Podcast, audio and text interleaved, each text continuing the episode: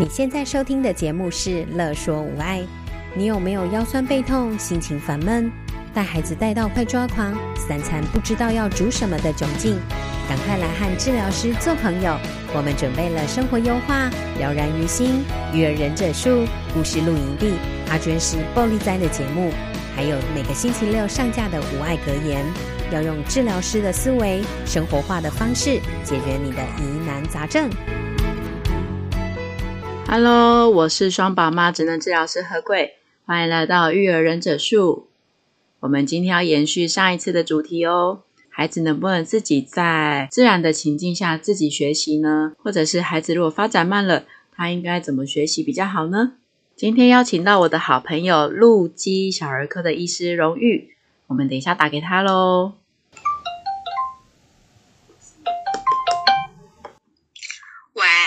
喂，午安。喂阿贵，午安，午安。吃饱了没啊？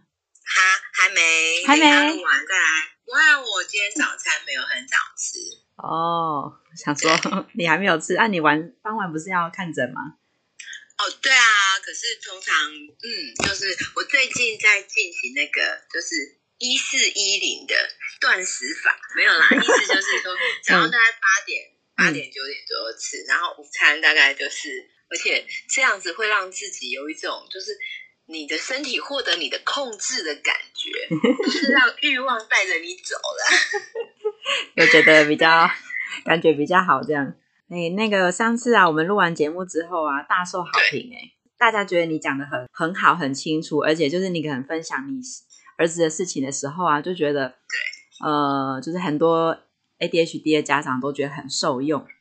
是哦，对，哦、没错，太好了。所以呢，我今天就想说，就是再来邀请你跟，就是跟我们就是一起聊一下。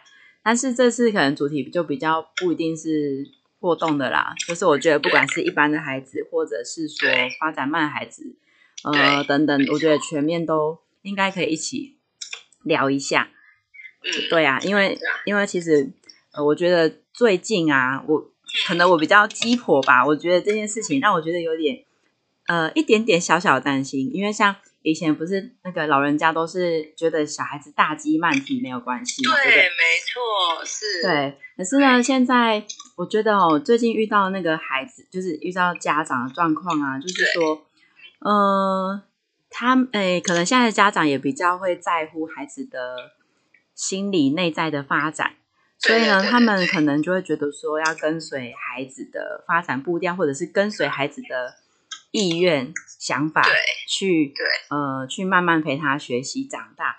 可是呢，就是我就遇到，就是我上一期节目就提到嘛，他已经发展慢了。可是妈妈、爸爸妈妈就觉得说，啊，他他觉得他可以依照他的步调去发展，他不他不强迫他去做什么特别的练习。然后或者是说，另外一种是我可能去到幼儿园，发现说，哎，一般发展的孩子，爸爸妈妈可能就是觉得说，啊，他去学校上课学习。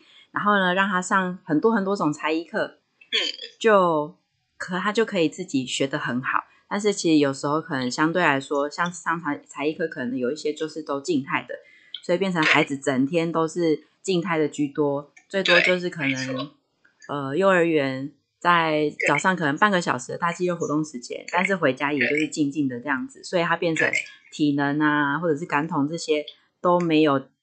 呃，都没有地方，没有，没有机会可以去，对，去就是锻炼跟就是经验这样，所以我就想说，想听听看你的想法，或者是你的做法这样，你觉得怎么样？我其实有听，哎、嗯，我们现在在录音吗？那、啊、我一直都在录啊。天哪，我 OK，好，就是其实我听了你上一集的节目之后，嗯、我自己超有感、嗯嗯，真的吗？真的吗？真的，嗯、就是怎么说？我最近哦看门诊，也刚好接触到一个初诊大概两岁多的孩子。对对。然后他妈妈带来，其实要想要跟我讨论的就是他小孩语言发展迟缓。对。两岁多了哦、嗯，然后他几乎连开口叫妈妈都是最近才会的。嗯嗯。嗯，那我当然就会去问孩子的整个过去，包括出生啊、发展啊，然后他的环境的各项历程嘛。嗯，然后我才知道说，妈妈跟孩子之前是住在国外，嗯，然后然后他们就是孩子的爷爷奶奶的那个部分，他们就是就是抱持的，就是说小孩子不用特别教啊，不用特别训练啊，他时间到就自己就会会开口讲话，或者是会有各式各样的能力。你说爷爷奶奶吗？对，爷爷奶奶。然后然后妈妈可能也就是说受到这样子的想法的影响，所以在。他两岁多之前，他没有带着小孩回台湾之前，他是几乎都没有跟孩子，就全家人都没有跟孩子有什么互动。那小孩子可能他就是有一个自己的空间，可以有各式各样的游戏可以玩，自己玩哦，默默的对、嗯、自己在那边玩这样子。嗯，好，然后又反正后来因为种种原因，他回来到台湾了，然后就发现说这样情况真的是不对。所以他就是带来想要让我评估看看到底小朋友有没有发展迟缓的问题嘛？对，那我当然就是透过一些观察，就是我看了一下孩子的其他的大动作啦、精细动作的能力啦，怎么样呢？这些的都觉得大致上应该是符合这个年龄该有的水准，但的确语言跟人际互动的部分，他就比较不好。比方说他到陌生环境的话，他可能就是。会一开始就是会很害怕，就只有依附在妈妈旁边，行为上或是语言上，他就只会叫妈妈啦，然后、嗯、然后就是用手比起举起来，然后笔很紧张的笔不要这样子。然后我花了一些时间，就是用了一些绘本跟小玩具，先跟他就是吸引他的注意力，建立一些互动之后，对，然后我聊了一下，我就跟妈妈说，哎，我觉得其实环境啊，然后。互动的刺激对这个孩子来讲应该会有很大的帮助。对，那我是在，我是我的看法是认为他应该可能语言不是真的能力会那么糟，但是可能是因为受限于过去的刺激太少。嗯哼，所以我就开始打开一本绘本，然后就讲讲那个绘本给孩子听。那当然我们在讲的过程当中啊，嗯、都会有一些比较就是。呃，多多样的声音啊，然后一些表情啊，挤眉弄眼啊，或是一些动作这样子，嗯、让孩子，然后配合他的步调，就是说他可能哎有兴趣，有我们就停在这里一会儿，嗯、然后他如果就是想再好奇，我们再进行下一页嘛。对，哎，我就慢慢说，就就这么可能我才跟那个孩子互动十几二十分钟。嗯，当我在跟他讲，哎，小狗汪汪叫。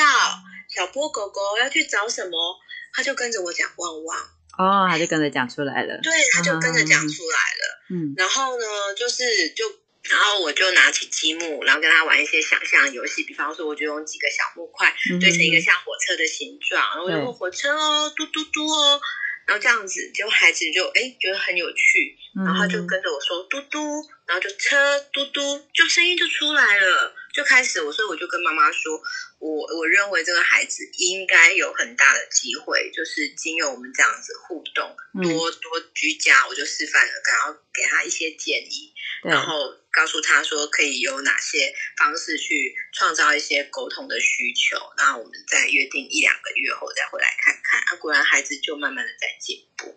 所以你那时候分享到，就是说，的确就是说，有每个孩子，每个人先天。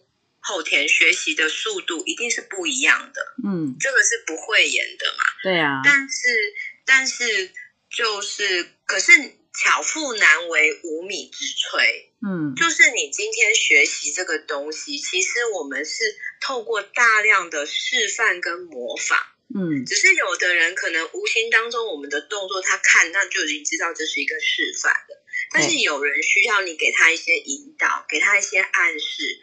那甚至同样都是看来学习，嗯，他模仿的可能有小朋友的时候，他模仿可能很粗略，只有大致上的那个形态，嗯，好，那他也不见得很知道这个正确的意思。但是随着年龄越来越大，我们应该就是就是说要指导的更细腻一点，让他就是可以学模仿的更完整，学习的更完整，嗯，这样。所以我觉得就是，所以我刚刚讲的“巧妇难为无米之炊”，其实它的意思就是说，你都没有给他一些刺激，然后没有给他一些学一些。环境，或是给他一些互动，去让他建立他大脑的连接的话，他怎么可能凭空凭空就突然出现这些连接？可是可是听起来，他是不是家里面环境已经给了很多玩具？嗯，但是但是他的刺激量玩具只是一个工具，就是一个东西。那他可能就是说，今天他如果如果说这个玩具，比方说，OK，一一个积木好了，那可能就是说，他就一个人在那里默默的玩，堆也好，或是丢也好，或怎样，对，从来没有人去跟他。引导说：“哎，你我们也可以这样子玩看看哦。对，好、哦，那那就是说，比方说，我们可以堆个积木哦，或者哎，你这个是红色的哦，哦，这是绿色的哦。嗯、就是这个孩子，其实他的可能肢体动作，其实本身就是自己可以自然发展出来一个他适合的，哎，他本来年龄应该有的动作能力。所以呢，他的生活，他的生活已经有就是。”玩买了这些玩具去营造一个学习的区域，可是可能他的语言部分其实必须要有一些引导指导，然后让他去练习，所以变成他可能就是能力上有落差，对不对？听起来这个家长这个孩子是这样，因为他他像今天这些东西，他可能使用的方式都是很原始的哦，敲敲敲打打打这样，对对对，敲敲打打，或者是只是车子撸撸来撸去这样子而已啊。可是，可是，其实它就永远就是那些固定的模式。嗯，那可能可能固定的模式之下，他可能很快的就觉得，哎，就是玩了久了就腻了。那腻了怎么办？嗯、再买一个新的玩具，你就好好的待在那里就好了。嗯嗯嗯嗯，对，嗯，我我也觉得这个是现在的家长好像会有的一个。就是迷思嘛，就是觉得说玩具就是要买很多，然后很丰富的，然后让孩子去玩。可是，对，我我不知道，我自己觉得中间的陪伴，或者是说那个玩具，呃，生活化一点，好像反而会让孩子比较去大量、频繁的去使用或接触。觉得就是我的想法跟你的这个部分，其实是真的是。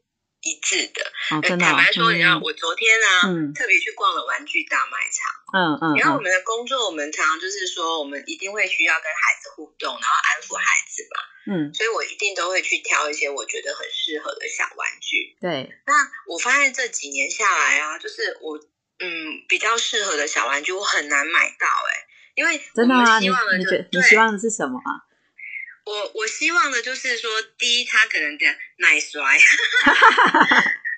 然后呢，我希望这个玩具啊，它是颜色要比较多多彩多姿的，对，多样化一点的，对然后最好是要有声音加光线的声光效果的，嗯，因为你当然就是要靠一些，哎，颜色很鲜艳，我可能一拿出来就抓住他的视线，对对对，然后。声光这些当然就会让他更加的觉得这个好好玩，有趣嘛，嗯、他可能就会停下他的哭声，对，然后开始觉得哦，眼前的这个阿姨可能比较没有威胁性哦，嗯、可以来互动看看，对不对？对对，那当然我们要就是开放，让小孩子有有可以探索嘛，所以他我不会限制他不准拿我的玩具，嗯嗯，那我我大就是。你会邀请他一起玩吧？对，嗯，对，我会邀请他一起玩，或是他想要切触碰，我会吸引他触碰也没关系的。嗯、所以那这个东西当然就是要呃材质不能太差，不会伤到手，然后又不小心，嗯、你要容许孩子拿了会掉在地上的、啊，对不对？对对。那你昨天去看玩具呢？你看到昨天去看玩具，我发现说，哎，我现在在一般的那种玩具仓库或者玩具大卖场，我。找不到这样的东西了耶！真的、哦，以前我可能对，然后以前啊，我以前买玩具，我可能就是去玩具反斗城嘛。然后我其实这这这样符合我这样需求的玩具，常常都是在那种宝宝区。对对对对对，我对宝宝区，或者是类似像安抚玩具这一类的。可是现在宝宝区也是很多啊，很多玩具。嗯，但是我发现现在也可能是大家空间有限嘛，嗯、就变成连这种东西也很少。至少在我们镇上，我几乎找不到。我跑了两家那种就是大型的那种，呃、嗯，药药局那种的都找不到哦。嗯、然后就病人的妈妈跟我讲说，不然你去玩具仓库找好。结果我去玩具仓库的话，我看有无数的车子。车子或者是什么哦，手推车里面放很多玩具，好像让小朋友在在购物一样啊，或者收银机啊，就是那种很大型的，哦、然后里里口口的配件很多的，嗯、但是都没有没有符合我的需要的东西了。哦、我我大概知道了。然后我也觉得就是说、嗯、那些东西都、嗯、就其实你看它摆了一仓库这样很很大，对不对？对。但是它其实种类没有很多，嗯、然后唯一就是可能有一点点跟我想要的那种，就是有声光效果啊，这样子粘得上边的。嗯，你知道是什么吗？玩具车吗？手机，手机，手机哦，假的手机或是假的平板。那我会很沮丧，因为我觉得说我不太喜，我可能有点龟毛，我就觉得这些玩具，我期望就是说。我们已经很希望小孩子能够慢一点接触到山西了。对啊，对啊，结果还做一个那个形状的。对对对对，这是我的，这是身为小儿神经科医师的坚持，不行。对，所以我就逛老半天之后，我就啊有点就是小失落这样子，嗯、然后我就一直在思考，为什么？为什么现在的玩具？越来越越越少了，种类没有像以前那么多样化。我十几年前的时候买那些东西不难呢、欸，但是现在很难找。然后我后来再想想啊，或许或许现在可能真的大家都被手机打败了，连玩具业都被手机打败了。所所以啊，对啊，我就觉得说，学习这件事情，有的确有些孩子可能是自然而然的，嗯、那。即便你初期看起来是自然而然，但是其中的完成度也不见得一定就是如你所想的。嗯，所以我觉得不管是怎么样的天分的孩子，我们如果今天站在想要对小孩的学习有帮助，可以帮他一把的话，对，那时不时的稍微跟孩子互动，嗯，稍微核对一下他已经学习的内容是怎么样，我觉得还是蛮重要的。这个是对，这尤其是在小小孩。不过我最近哦，也有遇到另外一个另外一个的状况，嗯，呃、是，就是我我有发现到，可能是我在彰化吗，还是在中部？我觉得，然后又刚刚你提到说，就是语言的发展其实是一个指标。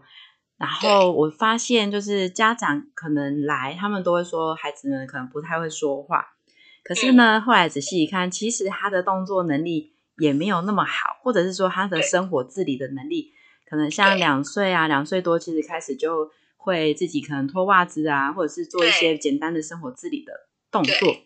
可是家长并没有特别在意，因为家长就会特别觉得说，他就是不会讲话，其他的他不管。然后我就会，我也我我也会觉得说，这个有点让我觉得匪夷所思，因为嗯，如果就发展的角度来看嘛，其实孩子他们都是从动作啊。呃，就是从动作开始去经验这个世界嘛，对不对？嗯。然后呢，错呃，从动作才可能开始会有更多的互动啊，声音啊，声音的反应啊，或者是语言的部分、认知部分，慢慢的从动作开始去经验去学习。嗯。但是就是到后面，可能到了一岁多，就是孩子应该要讲话的时候，反而是讲话这件事情会掩盖掉他们。就是可能感官知觉、肢体动作的一些操作学习跟生活经验的部分，然后就会变成说，就是一直要他讲话，但是他生活自理能力就是不会。你有没有遇过这样子的孩子？嗯，我有遇过这样的孩子，而且我自己的小小的观察，嗯，觉得好像。有类似这种情况的孩子啊，对，比较多一点的情境就是，第一就是说，可能呃，家长会觉得就是说，呃，比较比比较忙碌，嗯，然后他就会觉得说，哎，反正就是先把小孩的事情全部都 set up 好就好，好好好好好，所以说他可能会觉得说，啊，让你慢慢这边练习穿，或是指导你穿，我直接帮你穿起来比较快。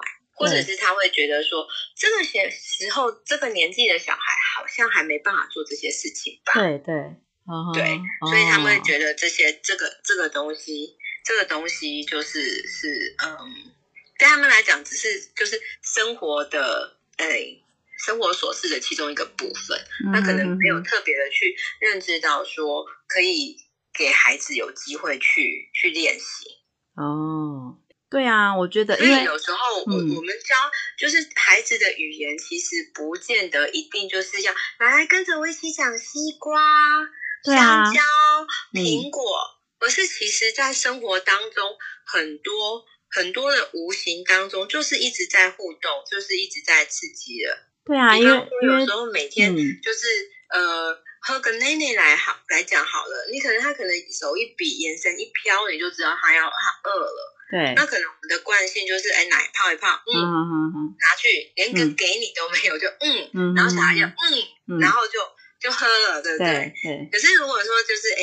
来，我们来泡奶奶，吼，好，来走，好，那盖子你帮我开，或者是来你帮妈妈拿汤匙，好啊，奶奶泡好了，奶奶来了，那其实无形当中，对不对？就是也是很多的语言的刺激，以及就是小朋友来帮忙，就是所以所以说，其实即便一个宝宝一岁多的，他也可以做家事啊。哎、欸，我认真跟你说，您刚刚说的那个方式，其实就是我平常在带小孩的方式，就是对，呃，我因为我就是因为这个年龄本来就是很好动，会想要东摸西摸嘛，所以我就是像，比方说像那个安安现在两岁两岁嘛，但是他其实在一岁半的时候，就是可能我们要准备餐具呀、啊、或什么的，我就会跟他说我们要来拿餐具喽，然后我们要拿餐具有什么有碗，好，他就帮忙拿着碗，嗯，他会走路了嘛，就咚咚咚就把。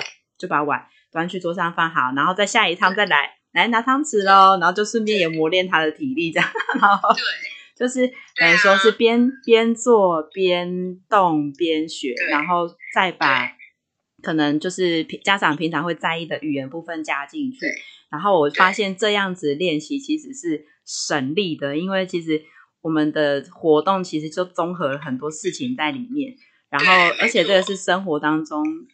其实是我刻意营造这个情境的啦，因为如果我没有这样特地去把东西呀、啊、摆摆设啊摆的比较远一点或什么，其实他就没有这个机会做了。所以等于说我在生活或者是环境当中，我是刻意去营造的。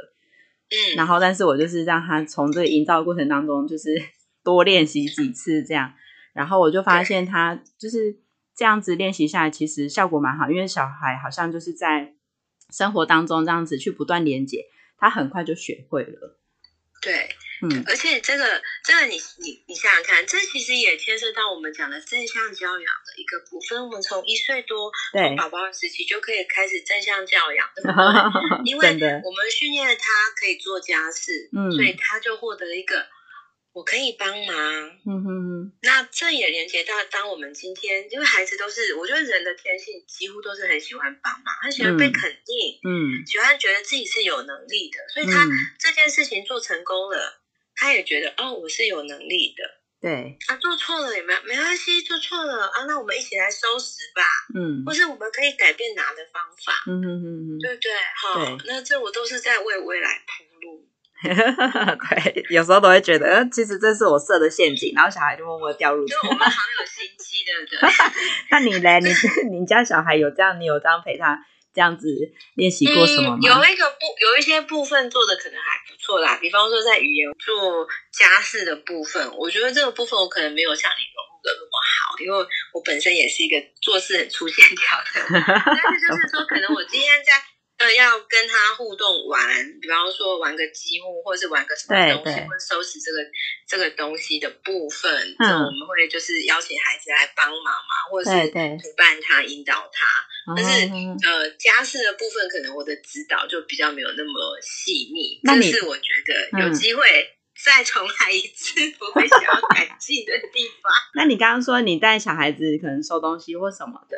你是怎么引导他，让他觉得很好玩，或者或者是让他有中间你你就是把一些东西带入，因为你刚刚有说你在这部分可能会多琢磨一些嘛，对不对？嗯，对。你还记得吗？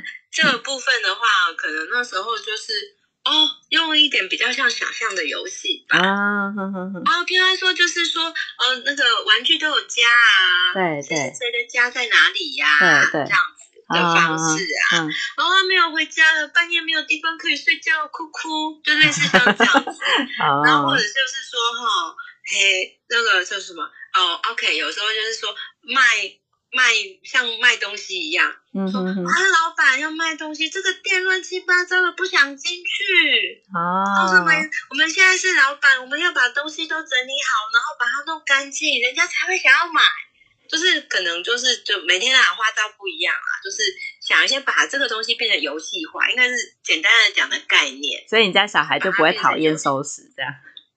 嗯，对对对，嗯，就会让他觉得就是哎，这个这件事情是还蛮好玩的，他不会觉得他被我指派去做一件事情这样。啊这样不会花很多时间吗？如果时间很赶的话，对，所以你讲到重点，嗯、对，你讲到重点 就是就是很多时候大家都是把生活很很赶很急，对呀、啊，然后就会觉得没有时间，很多的东西都是因为认为没有时间才会就会觉得就是没有大家都觉得就是可能是没有时间底下的情非得已，就决定这样子做，可是真的是。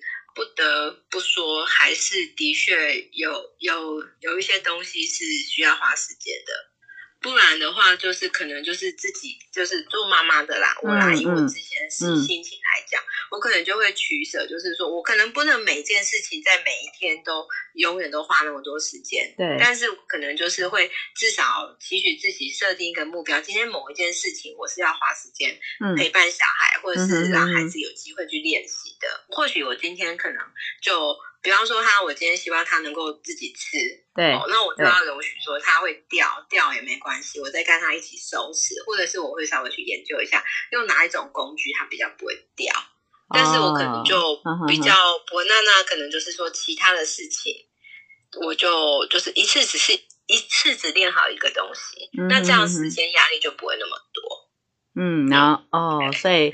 就是如果说爸爸妈妈想要陪伴小孩子，可是觉得时间没有很多的时候，就可以就是可能呃找某几天有比较有空的时间，然后花一点时间，就是只陪孩子做就是想要做的那件事情，这样可能是练习或者是陪他玩这样。对对，没错。你知道吗？我今天一直以为，就是我们今天要谈的是比较大小孩学习。对，因为我我我我其实本来今天想要分享我两个 病人的小故事。对，是国中的吗？是国中生，对，所以说，我本来想说，哎，那这两个是我觉得我我可能有觉得我做的还不错的，干的不错的事，说的不错的话。哎哎，你有准备好的，可是我 我今天没有时间。你你你先跟我们，你先跟我们预告，你先预告两个 slogan。好好好，你你跟我们的听众预告一下，然后我们就是再找时间再来录第三集。我们今天应该可以拆两集。来来来，跟大家预告一下。我其实想要想要分享，就是我哎，不要不要讲太多哦。两两两个孩子们，就是在学业上就往前再迈进一小步啦。哈，对对，好好，我们先预告到这里。等等一下，你你准备的应该有比这个更多，对不对？呀，来来来，那那那我下次我应我下次应该要先准备功课。那你会提到理论吗？啊？你会提到什么专业知识的理论吗？呃，专业知识的理论吗？我我觉得我要一起看书，然后到时候才可以跟你畅聊。哦，我我我就大概可能会把稍微整理一下我最近看的那个《大脑解锁》跟另外一本叫《大脑喜欢这样学》的一些，就是还有我自己真的运运用这些，还有就是有一些东西是。有一些是我平常看诊的领悟，我就发现说，哎、嗯，的确跟这这两本书提到的不谋而合。没有学习动机的孩子，我们要怎么样？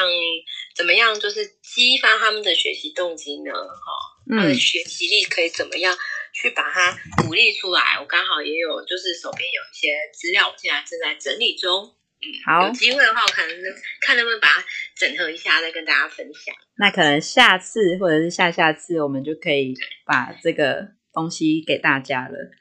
对对对对对，好哦，好好。然后今天推荐的书是《大脑喜欢这样学》，或者是如果要让国中孩子自己看的话，就是《大脑学》哎，学习如何学？学习如何学习？学习如何学习？然后呢，另外一本书是，就是不管是学龄前孩子，或者是有国中国小孩子都可以的爸爸妈妈都可以看，是《大脑解锁》这本书。对，好，OK。那我们下次再约时间，我们再一起跟大家聊一聊哦。好，感谢你啦，赶快去吃午餐吧。一个小时，什么东西？好啦，谢谢荣誉。好，赶快去吃饭，拜拜。拜拜。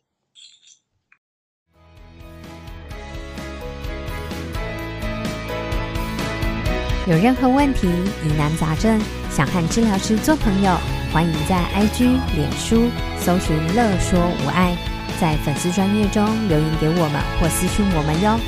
喜欢我们的主题，请帮我们按下五颗星，也可以小额赞助支持我们继续做节目哦。